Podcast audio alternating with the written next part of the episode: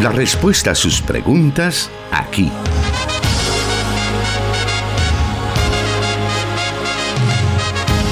En Solución Bíblica. Comenzamos.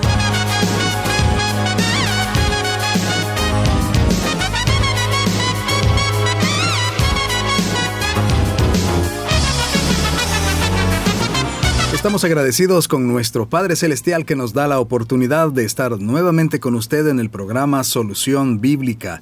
Todas las semanas llegamos a usted a través de los diferentes medios que conforman Corporación Cristiana de Radio y Televisión, transmitiendo desde Santa Ana en Plenitud Radio 98.1 FM, en San Salvador para todo el país a través de 100.5 FM Restauración 540 AM la estación de la palabra y en San Miguel 1450 AM Restauración.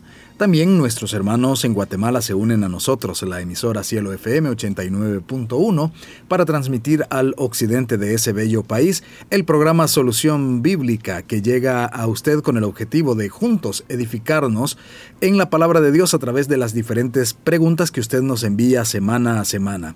Y para dar respuesta a esas preguntas a la luz de la palabra de Dios, ya está con nosotros el pastor Jonathan Medrano. Bienvenido, pastor. Muchas gracias, hermano Miguel Trejo.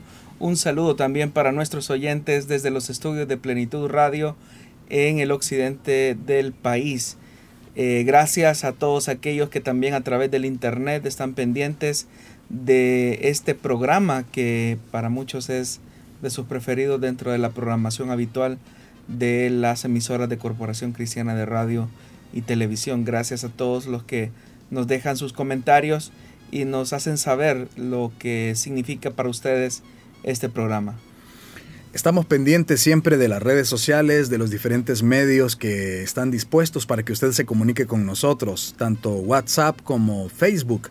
Y también a través de ese medio estamos transmitiendo en Facebook Live, específicamente en las páginas de Solución Bíblica, Misión Cristiana Elim Santa Ana y Plenitud Radio, para que usted pueda conectarse con nosotros, vernos, escucharnos y también comentarnos, recordando dejarnos eh, escrito dónde es que usted nos está sintonizando. También puede durante el programa escribirnos a nuestro WhatsApp 7848-5605 o al WhatsApp de Restauración. Estamos con gusto eh, listos para poder atenderle, para poder leerle. En el transcurso del programa que damos inicio en estos momentos, precisamente con la primera de las preguntas que tenemos para hoy. Y esta nos dice así. Dios le bendiga, pastor. Escuché al hermano Mario decir en la radio que cada denominación tiene criterios de ordenación ministerial. En el caso de Misión Cristiana Elim, ¿cuáles son los requisitos que se han establecido para ordenar a alguien al ministerio y quiénes son los que aprueban la ordenación de alguien? ¿Es el pastor general, los ancianos de una iglesia? Bueno, los requisitos para ser ordenado pastor en Misión Cristiana Elim eh, son tener al menos 10 años de ser miembro de la misión y que durante ese periodo la persona que ahora se encuentra en funciones como obrero haya podido desempeñar a lo largo de ese tiempo diferentes cargos eh, o diferentes privilegios de servicio, tanto en el sistema celular como en los privilegios internos de la iglesia, como el diaconado, eh, el haber sido líder, el haber sido supervisor. Incluso una persona que está ejerciendo el ancianato puede eh, tomar una, iniciar un proceso de, de ser llegado, eh, convertirse en obrero y posteriormente en pastor ordenado. También es importante que la persona demuestre tener conocimiento de la doctrina básica y para eso pues se hace una evaluación correspondiente. Otro requisito es que su predicación pueda ser de bendición para la congregación a la que sirve. Eso es un elemento importante. Cumplidos esos requisitos, la persona debe de pasar a una entrevista con, eh, bueno, con uno, bueno, de dos a más miembros de la directiva de Misión Cristiana Elín. Pero todo eso se hace eh, a recomendación de la iglesia local donde esa persona sirve o se congrega. Es decir, que el pastor titular de esa iglesia o los ancianos de esa congregación eh, solicitan a la directiva espiritual de Misión Cristiana Elim la ordenación de un obrero. Eh, entonces son los ancianos o el pastor principal que recomiendan a la persona que va a ser ordenada al ministerio, donde obviamente la directiva espiritual se encarga de revisar los requisitos que previamente he mencionado y también posteriormente en la entrevista que que el obrero tiene con los miembros de la directiva, se revisan ciertos aspectos sobre su llamado, su familia, su servicio al Señor, entre otros puntos.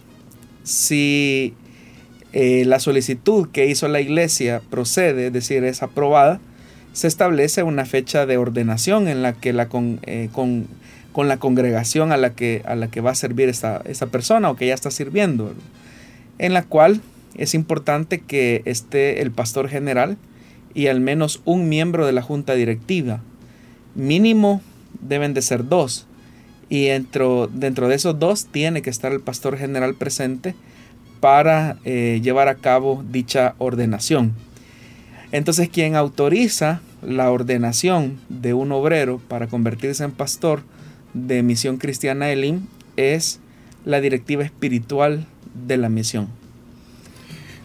Siempre en el marco de esta pregunta, ¿cómo puede una obra de bueno, de la misión o una obra que no ha sido reconocida puede llegar a ser parte o más bien una filial de Misión Cristiana Elim? Bueno, para todos es sabido, ¿verdad?, que en la medida en que la iglesia se ha ido extendiendo por diferentes lugares, barrios, ciudades, colonias, municipios, eh, pues el, desarrollo mismo de la iglesia ha llevado a que poco a poco se vayan reconociendo, ¿verdad? Lo que van a llegar a ser filiales de la misión. Pero hay tres principios fundamentales que, eh, en las que coincide la misión, ¿verdad? Uno es eh, el tema de la doctrina básica, es decir, para que una obra sea parte de Misión Cristiana Elim o sea reconocida como filial de Misión Cristiana Elim se debe de coincidir en el aspecto doctrinal de la, de la, misión. Eh, y, todos sabemos pues que la identidad doctrinal de la misión se encuentra en lo que popularmente nosotros conocemos como el Manual de Doctrinas Básicas, que es una sistematización de las doctrinas fundamentales que le dan identidad a la misión. Un segundo elemento que es importante es el amor fraternal que une a la congregación. Que si bien es cierto, cada iglesia eh, tiene una autonomía, pero todos reconocemos eh, y aceptamos la supervisión de, en este caso, del presbiterio o de la junta eh, espiritual de la misión, que obviamente está compuesta por el pastor general, es decir, todos aceptamos un nivel de supervisión que nos lleva pues a estar bajo autoridad. Y un tercer elemento es el trabajo celular. Cuando estos tres elementos eh, coinciden y son evaluados por la junta directiva, son ellos los que determinan eh, si una obra se reconoce como parte de la misión. Eh, obviamente que hay unos principios que son fundamentales, por ejemplo, algunos principios de áreas de trabajo. Cada iglesia tiene sus límites de trabajo, lo que significa que la misión trabaja de forma ordenada para em, no eh, ir a usurpar las áreas de trabajo que le corresponden a una iglesia determinada, de tal forma que si de repente una iglesia eh, tiene una ciudad, eh, una localidad específica de trabajo, pero desea abrir una obra en otro sitio donde ya hay presencia de la misión, pues eh, esos límites se respetan, ¿verdad? Ah, entonces, hay ya áreas de trabajo definidas por parte de la misión, entonces son como los elementos que deben de ser respetados. Pero eh, reunidos estos requisitos, es la junta directiva junto al pastor general los que le dan la acreditación de filial a una congregación específica. Con estas preguntas hemos dado inicio al programa Solución Bíblica de esta tarde. Le invitamos a seguir participando de este programa. Haremos una pausa y volvemos en breve.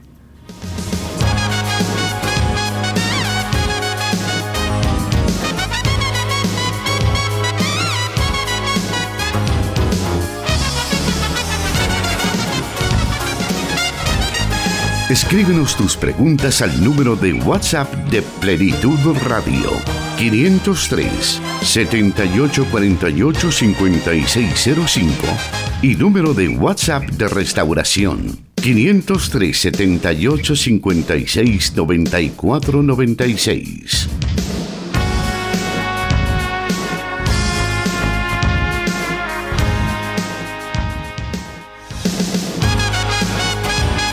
Seguimos adelante escuchando más preguntas de nuestra audiencia y su respectiva eh, respuesta a través de este programa. Si nos acaba de sintonizar, gracias por estar ya en sintonía, ahí en su vehículo, en su casa, donde sea que usted nos esté escuchando, un saludo muy especial. Vamos con la segunda pregunta de esta tarde que dice así. Escuché a un famoso predicador decir que Jesús cambió el nombre de Saulo, el perseguidor, a Pablo el apóstol. He buscado en la Biblia y no encuentro tal referencia. ¿Me podría indicar en qué momento se dio ese cambio de nombre? Bueno, en primer lugar, uno siempre tiene que tener mucho cuidado de lo que decimos los predicadores em, y muchas veces se pueden cometer errores ah, de interpretación y este es uno de ellos. Eh, no hay evidencia en la escritura para apoyar la idea de un cambio de nombre de Saulo a, Paul, a Pablo, ¿verdad? Seguramente esta idea de que a Saulo le cambiaron el nombre a Pablo viene de aplicar el argumento del Antiguo Testamento a la vida de Pablo. Eh, todos sabemos, ¿verdad?, que Dios eh, cambia de forma prominente el nombre de dos patriarcas. Uno de ellos es, es Abraham. Bueno, Abraham a quien le cambia el nombre por Abraham, según lo dice Génesis capítulo 17, versículo 5. Y otro es que a Jacob, ¿verdad? Otro de los patriarcas a quien se le cambia el nombre por Israel, como lo vemos en Génesis capítulo 32, versículo 28. Entonces, hay personas que piensan que de la misma forma o algo similar le ocurrió a Pablo cuando se encontró con Jesús en el camino hacia Damasco, según lo dice el libro de los Hechos de los Apóstoles, capítulo 9. Pero corrigiendo la idea equivocada, el problema es que no hay evidencia en la escritura para apoyar la idea de un cambio de nombre de Saulo a Pablo. Y nosotros podemos encontrar evidencia de esto en la escritura, ¿verdad? En primer lugar, cuando Jesús se dirige a él como Saulo. Eh, en el libro de los Hechos de los Apóstoles, en el capítulo 9, Jesús se refiere a él como Saulo, Saulo, durante lo que se conoce como la Cristofanía. Es decir, no hay nada en esa narración que remotamente sugiera que Jesús le haya cambiado el nombre. Eso es lo que dice Hechos capítulo número 9, versículos del 3 al 6, donde dice, y mientras viajaba al acercarse a Damasco, de repente resplandeció a su alrededor una luz del cielo. Al caer a tierra, oyó una voz que le decía, Saulo, Saulo, ¿por qué me persigues? ¿Quién eres, Señor? preguntó Saulo. El Señor respondió, yo soy Jesús a quien tú persigues. Levántate, entra en la ciudad y se te dirá lo que debes de hacer. Incluso eh, el apóstol Pablo, cuando escribe su carta a los Gálatas, en el capítulo 1, versículos del 15 al 17, dice, pero cuando Dios, que me apartó desde el vientre de mi madre y me llamó por su gracia, tuvo a bien revelar a su Hijo en mí para que yo lo anunciara entre los gentiles. No consulté enseguida con carne y sangre, ni subí a Jerusalén a los que eran apóstoles antes que yo, sino que fui a Arabia y regresé otra vez a Damasco. Incluso cuando Pablo cuenta su testimonio, él nunca dice, ¿verdad?, que Jesús le haya cambiado el nombre. Entonces, ni el relato de Lucas en Hechos, ni la declaración de Pablo de su propio testimonio hacen mención alguna de un cambio de nombre. Incluso cuando llega eh, uno de los discípulos, Ananías, a visitar a Saulo, después de la cristofanía de la que ya he hecho referencia, la Biblia dice que cuando Ananías entró en la casa, después de poner las manos sobre él, le dijo, hermano Saulo, el Señor Jesús que se te apareció en el camino por donde venías, me ha enviado para que recobres la vista y sea lleno del Espíritu Santo. Si usted nota que Ananías tuvo una revelación de parte de Dios para ir a buscar a Saulo en Damasco, pero nunca el Señor le dice a Ananías que se refiere a él como Pablo, sino como Saulo, y es más, Ananías va y se refiere a él con ese nombre. También el Espíritu, el Espíritu Santo mismo no se refiere a él como, como Pablo, sino que como Saulo. En, el libro de los Hechos, nuevamente en el capítulo 13, versículo 2, Eh, la Biblia dice que mientras ministraban al Señor y ayunaban, el Espíritu Santo dijo, aparten a Bernabé y a Saulo para la obra a la que los he llamado. Sería verdaderamente extraño que la tercera persona de la Trinidad, el Espíritu Santo, siguiera llamando por su nombre eh, de perseguidor, si de hecho así fue, eh, y que la tercera persona de la Trinidad eh, le hubiese cambiado el nombre al de, al de Pablo o, a un nombre distinto, no aparece. Entonces, ¿qué fue lo que ocurrió? Y, hay algo más todavía. después de la conversión, después de la cristofanía, Pablo es llamado Saulo once veces eh, en el Nuevo Testamento. Y eso es bastante interesante.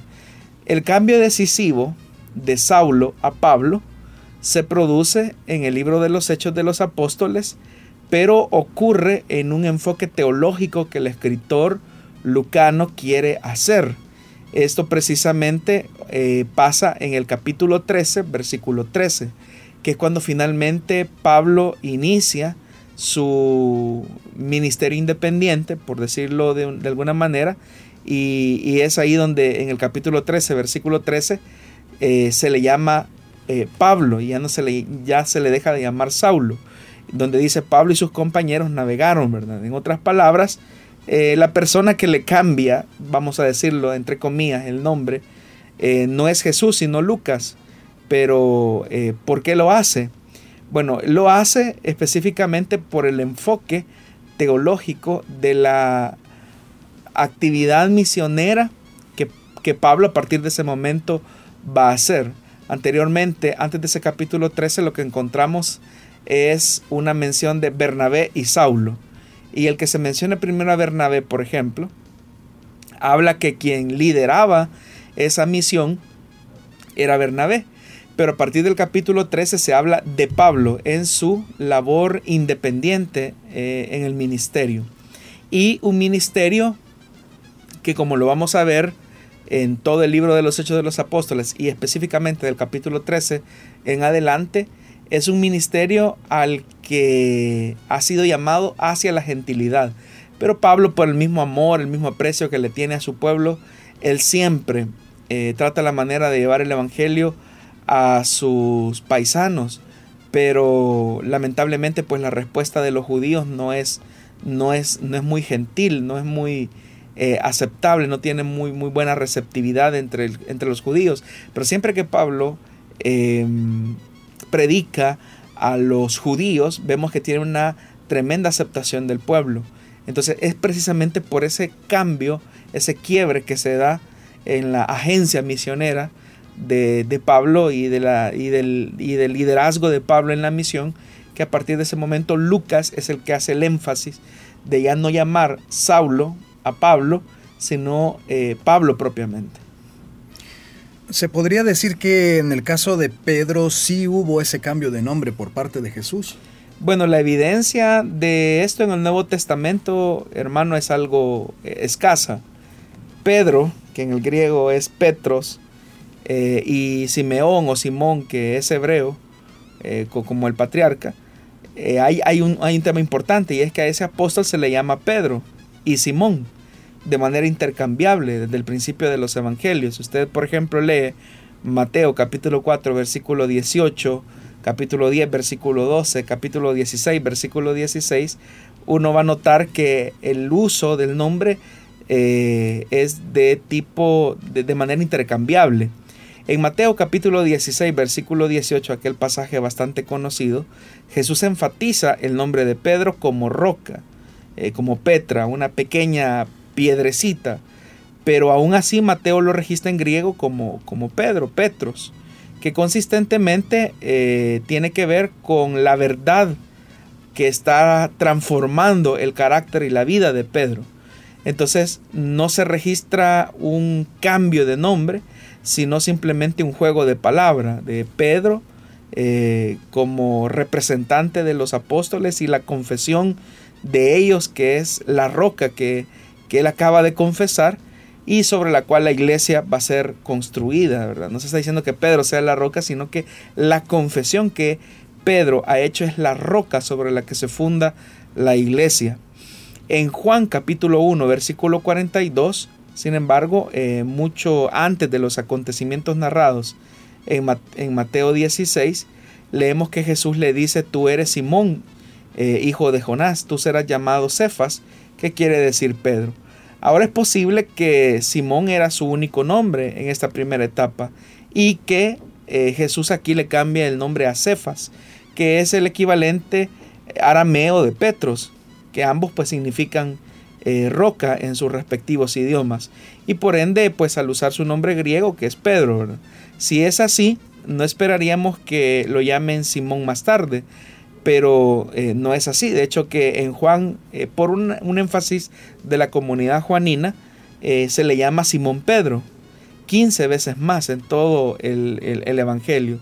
Además, en su epístola, él se identifica a sí mismo como Simón Pedro, es decir, los discípulos de Pedro eh, le atribuyen el escrito a Simón Pedro, pero es esa combinación. Lo que sería raro si su nombre hubiera sido cambiado por completo. Es más probable que Jesús le haya añadido el nombre Cefas a, este apóstol, un incidente que los sinópticos pues no registran, lo que se traduciría a, a Pedro, los que hablaban griego, ¿verdad? Y que Simón siempre tuvo un nombre doble, ¿verdad? Simón entre los de habla hebreo pero Pedro entre los de habla griega, y que Jesús está añadiendo cefas como un juego de palabras en arameo. Entonces toda esa combinación es un proceso que en la Biblia se ve como de forma intercambiable y que obedece a ciertas circunstancias. Como ya lo dije, eh, en el Evangelio de Juan, por ejemplo, la comunidad joánica tiene un respeto hacia la persona de Pedro y por eso es que se le identifica así como Simón Pedro. Eh, continuamente. Eh, bueno, en este caso que usted nos ha explicado es diferente a lo que ocurría en el Antiguo Testamento cuando allí sí usted incluso dio referencias eh, donde sí había un cambio de nombre, pero ¿qué, ¿qué, implica esto tanto en el Nuevo Testamento como en el Antiguo? ¿Es lo mismo o hay diferencia? Bueno, en el caso del Antiguo Testamento lo que ocurre es que el nombre definía el carácter de la persona. Entonces, siendo que el nombre define el carácter de la persona, eh, habían nombres que eran poco, poco agradables, como por ejemplo el de Jacob, ¿verdad?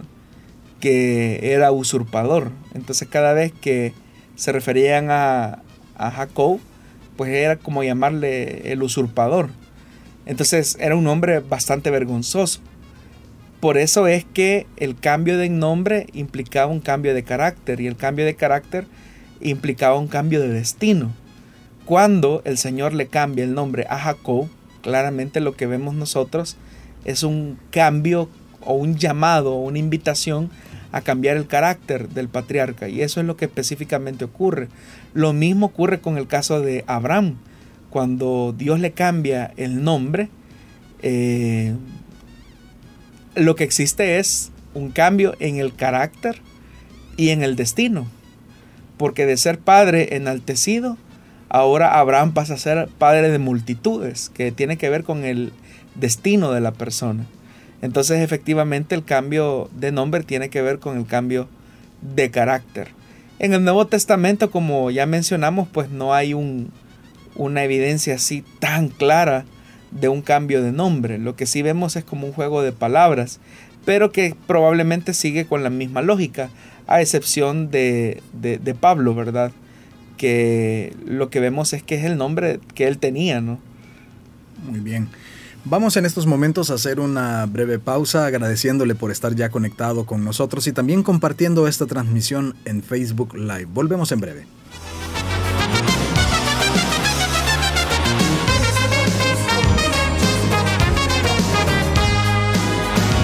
100.5 FM Restauración, transmitiendo en vivo. Solución Bíblica.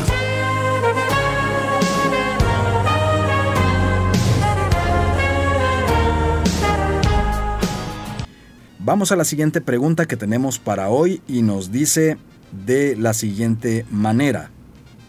¿De dónde surgen los nombres de los primeros cinco libros de la Biblia? fueron nombres que Moisés les colocó? Bueno, los cinco primeros libros de la Biblia forman una unidad que los judíos denominan la Torá, la ley, porque de alguna manera ellos se ven insertados eh, o van insertando, más bien dicho, su historia y dentro de esa trama narrativa que va desde la creación del mundo hasta la muerte de Moisés, eh, las distintas colecciones legales que de alguna manera van definiendo la vida, la sociedad israelita. Esta ley constituye el primero y para los judíos el más importante bloque de los libros de la Biblia hebrea, que ellos dividen el Antiguo Testamento de forma distinta a como nosotros lo tenemos en nuestras Biblias, ¿verdad? Eh, para ellos se divide en tres grandes secciones. La Torá, que son los primeros cinco libros de la Biblia, el Nebillín, que son los libros proféticos, y el Ketubín, que son los otros escritos. Esas son las tres grandes secciones eh, en las que, o en la forma en que ellos dividen el Antiguo Testamento, que es diferente eh, a la forma en como nosotros los tenemos ordenados. A ese bloque que nosotros como cristianos llamamos Antiguo Testamento, ellos eh, por un acróstico de estas tres palabras, Torah, Nebillín y Ketubín, ellos le llaman la Tanaj.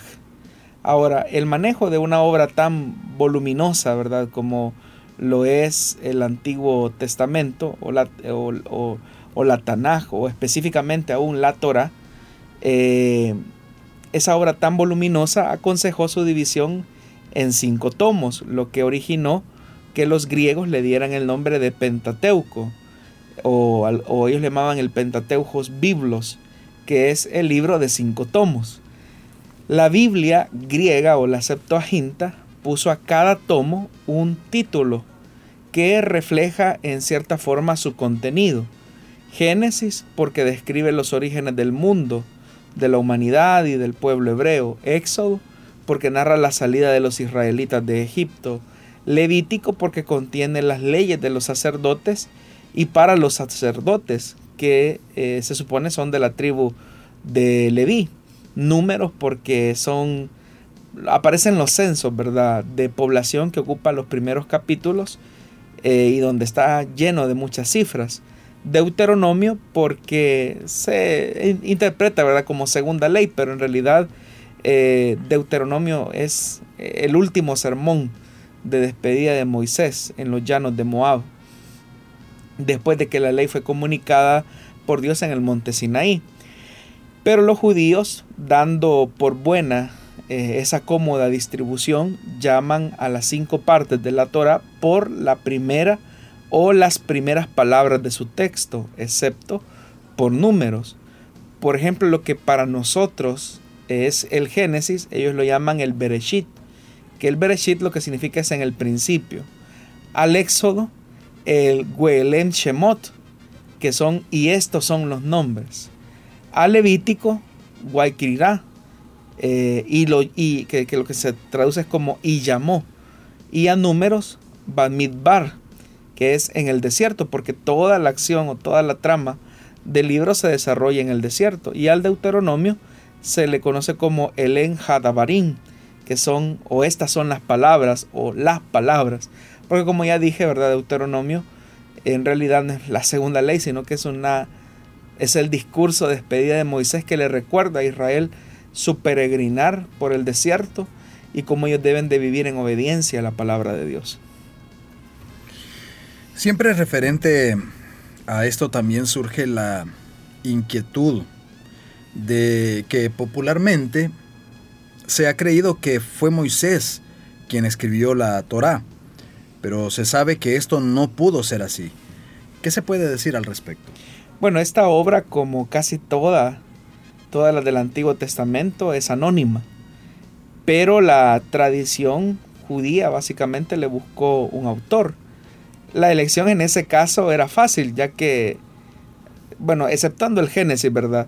Pero a partir de la siguiente parte, que es el Éxodo, hasta el libro de Deuteronomio, toda la historia está llena de la actividad de Moisés, de su papel protagónico en medio del pueblo de Israel.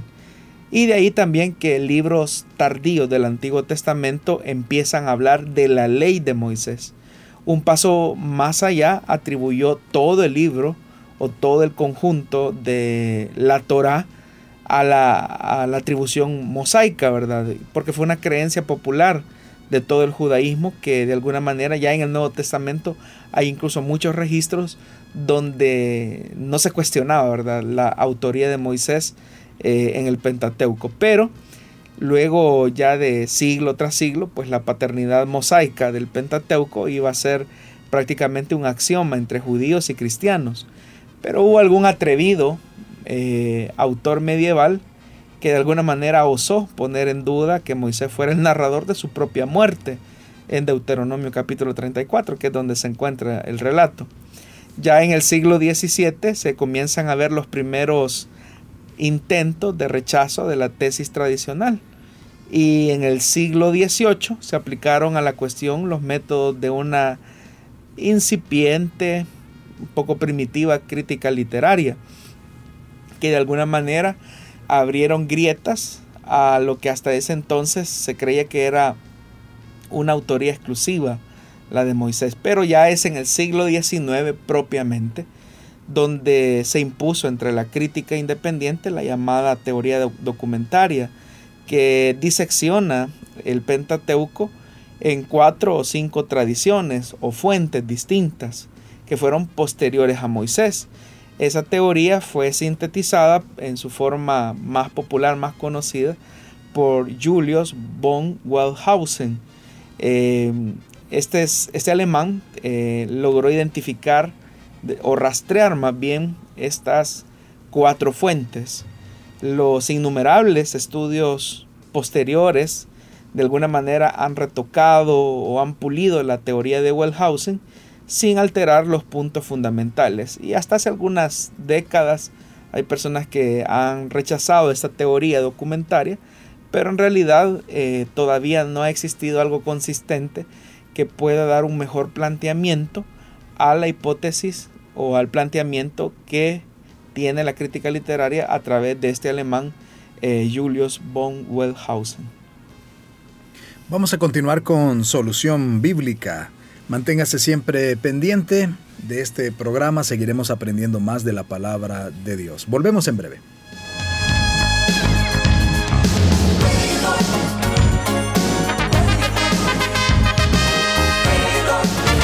Solución Bíblica.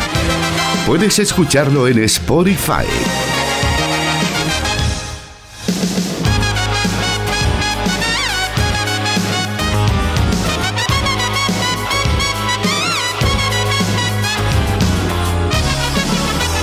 Continuamos con Solución Bíblica y bueno, nos quedan varios minutos aún para poder aprender. Vamos a aprovechar al máximo este tiempo para seguir dando a conocer las preguntas que nuestros oyentes nos envían, haciéndole también la invitación, haciéndole el llamado para que usted pueda hacer sus preguntas de cualquier situación de su vida que desee guía de la palabra de Dios, que usted desee conocer qué es lo que la Biblia dice respecto a ello, usted nos puede enviar esas preguntas. En el estudio diario que usted realiza de la palabra de Dios, se va a encontrar con diferentes situaciones que necesitamos aclararlas. Por tal razón le hacemos el llamado para que pueda enviarnos sus preguntas a través de los medios que estamos mencionando eh, durante el programa. Vamos con la siguiente pregunta y nos dice así.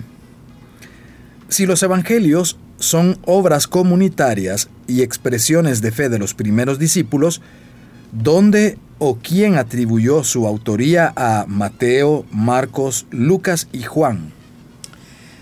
Bueno, los cuatro evangelios canónicos, como casi el resto de la escritura, son composiciones anónimas, surgidas entre los años 65 eh, y 90 específicamente en el caso de los evangelios y que fueron reunidos en una colección al a principios del siglo II.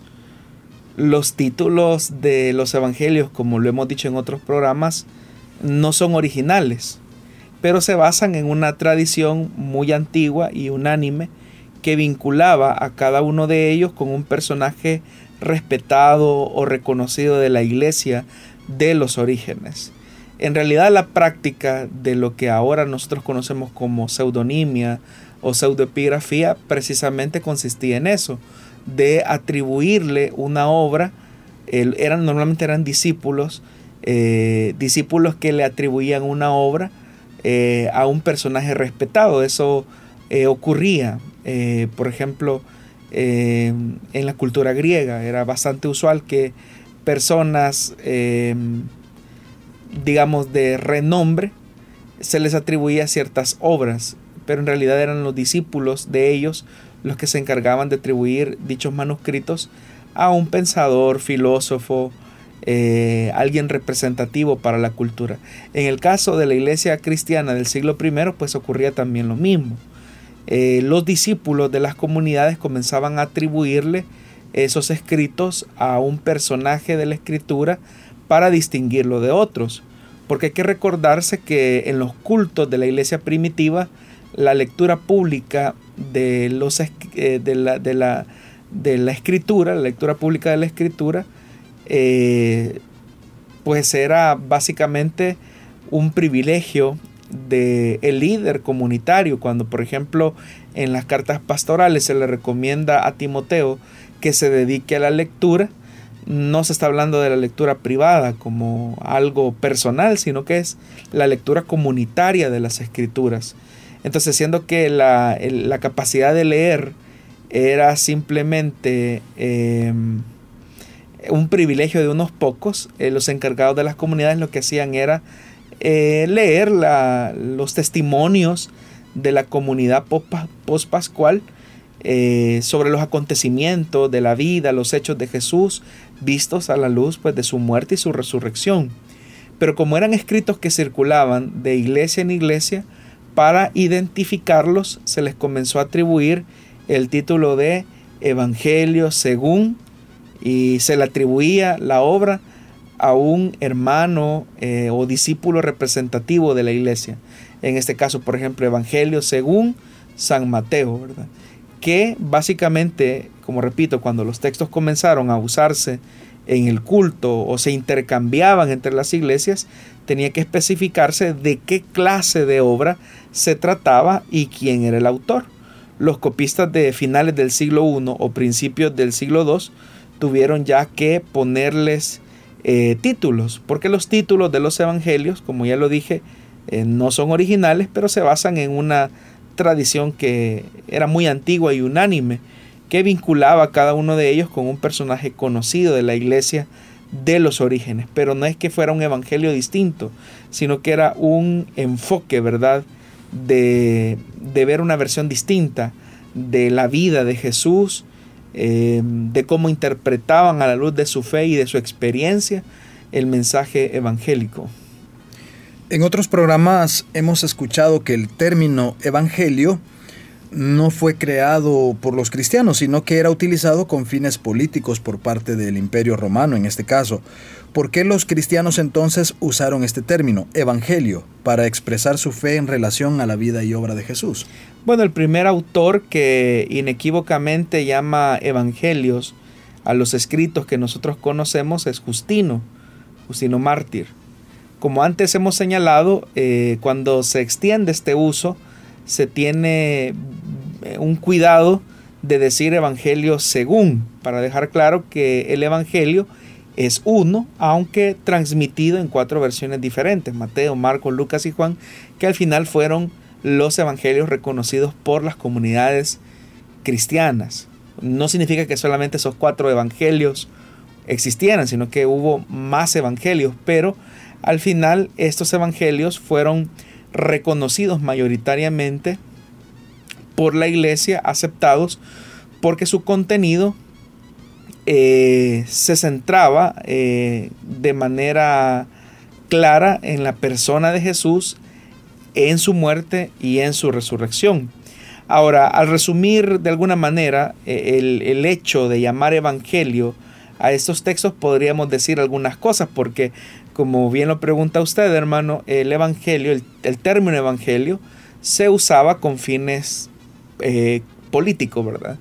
Eh, evangelio, eh, como nosotros sabemos, significa buenas nuevas. Eu, que significa bueno, y ángelos, que significa mm, mensaje o mensajero. Entonces ese es el buen mensaje o la buena noticia.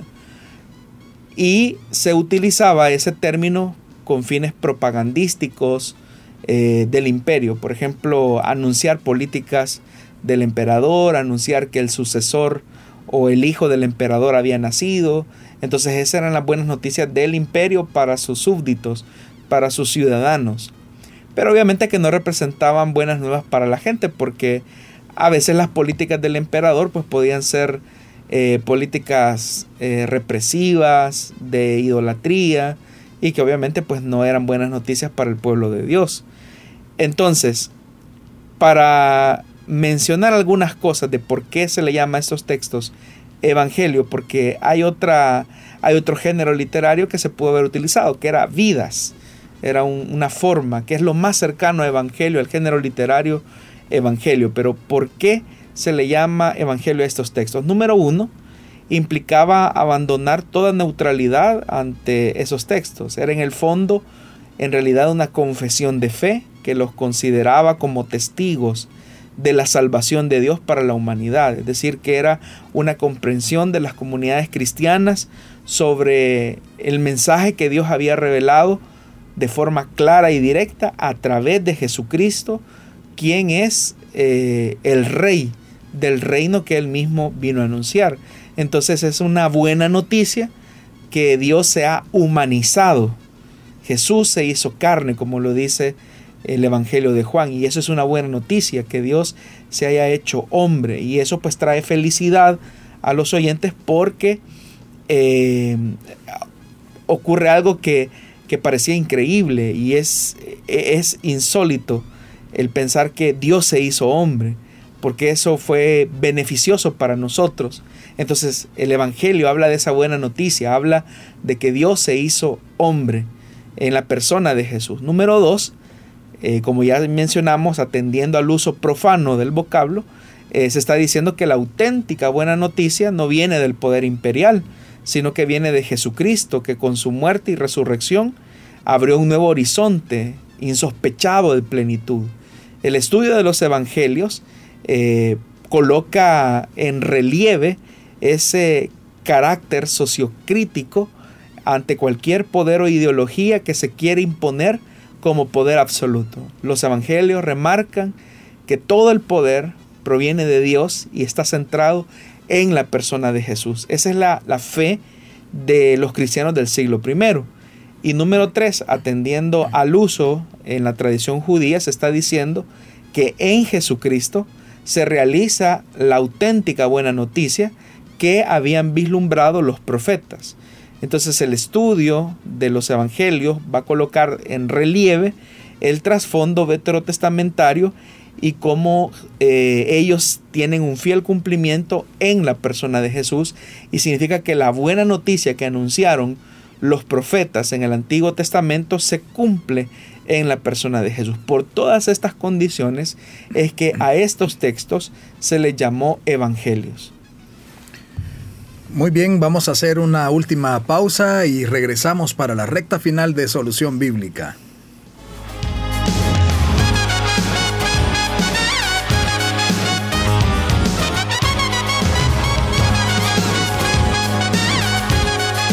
Solución Bíblica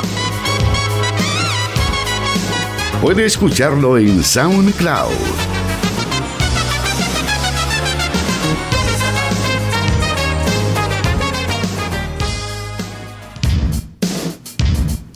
Siempre haciéndole la invitación para que usted a través de las plataformas de digitales de podcast pueda escucharnos tanto en Spotify como en SoundCloud.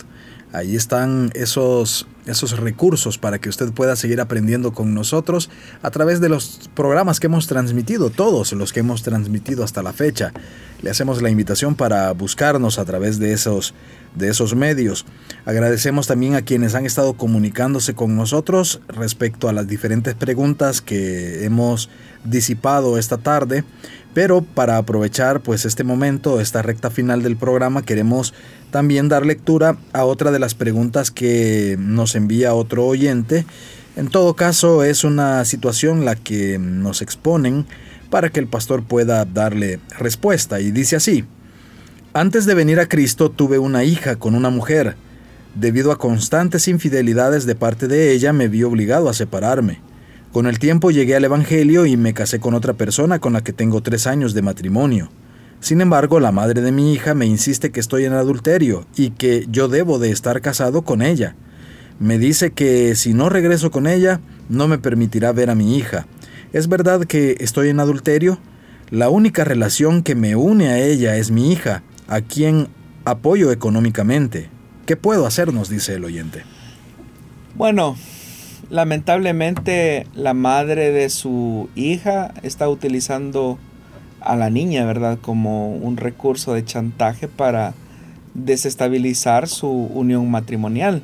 Y no, usted no está en adulterio, usted está eh, casado con, con, esta, con esta persona, ¿verdad? Su matrimonio se produjo una vez eh, estando usted en, en, el Señor, en el Evangelio. En la primera carta del apóstol Pablo a la iglesia de Corinto, cuando él da consejos sobre la vida familiar y específicamente el matrimonio, el apóstol Pablo es consciente que la iglesia de Corinto estaba lleno de muchos, vamos a decirlo así, de muchos desórdenes familiares, donde pues la promiscuidad en Corinto era como en varias partes del, del imperio romano, era bastante característico de las ciudades, de las urbes. Entonces los cristianos pues no sabían cómo resolver el elemento de tener una vida recatada, siendo que ellos habían tenido vidas disolutas eh, antes de venir a Cristo. Entonces ellos eh, le hicieron algunas preguntas al apóstol Pablo que claramente nosotros vemos que el apóstol responde en el capítulo 7 de la, de la, que, de la que nosotros conocemos como primera carta a los Corintios. En el capítulo 7, versículo 20, el apóstol Pablo responde eh, de alguna manera a, las, a la inquietud de nuestro hermano. Dice el versículo 20, que cada uno permanezca en la condición en que estaba cuando Dios lo llamó. ¿Eras esclavo cuando fuiste llamado? No te preocupes, aunque si tienes la oportunidad de conseguir tu libertad, aprovechan. Porque el que era esclavo cuando el Señor lo llamó es un liberto del Señor. Del mismo modo, el que era libre cuando fue llamado es un esclavo de Cristo. Ustedes fueron comprados por un precio, no se vuelvan esclavos de nadie.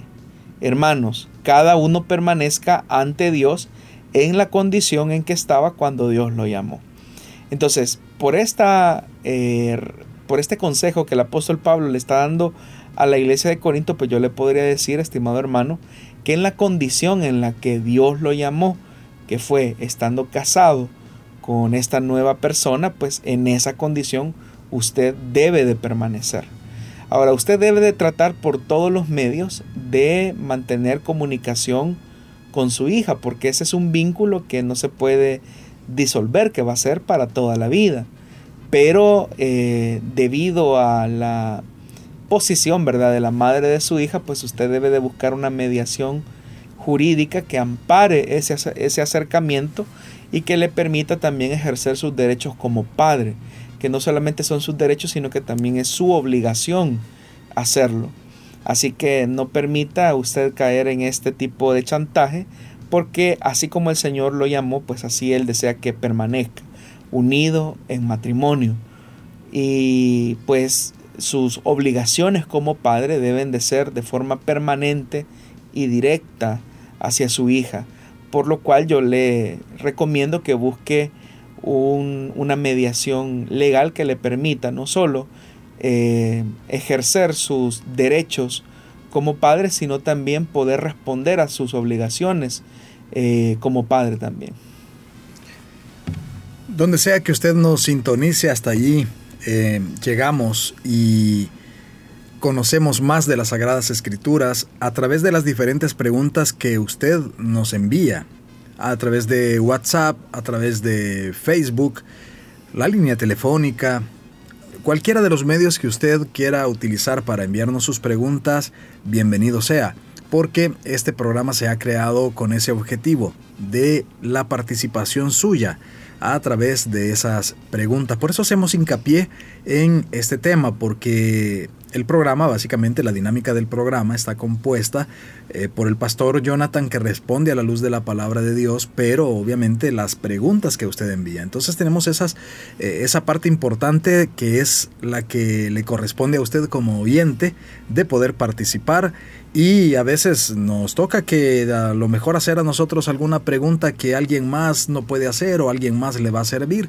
pero sigámoslo haciendo porque así aprendemos y nos edificamos juntos a través de este programa que es presentado a través de las diferentes emisoras de radio que componen Corporación Cristiana de Radio y Televisión en El Salvador, un ministerio de misión cristiana Elim y también a nuestros oyentes que nos escuchan en Guatemala en Cielo FM 89.1. Esto es en vivo, pero también estamos llegando a través de las plataformas digitales como son SoundCloud y Spotify. Y claro, quienes nos escuchan también y nos ven en Facebook Live. Un saludo muy especial y gracias por haber estado esta tarde conectado con nosotros y agradeciendo siempre a nuestro hermano el pastor Jonathan Medrano que amablemente responde a sus preguntas. Gracias a usted hermano que las traslada eh, a nosotros y de alguna manera el Señor nos permite poder servir a nuestra audiencia. Si el Señor no ha venido por nosotros y Él nos presta la vida, eh, la próxima semana nos encontramos en una nueva emisión de su programa Solución Bíblica. Que Dios le bendiga grandemente y aprovechar al máximo este fin de semana en las diferentes actividades de su congregación, siempre recordando que servimos a un Dios grande y poderoso y Él se manifiesta a través de nosotros a las vidas de las personas que aún no le conocen para que ellos puedan ser parte también de este reino. Bendiciones.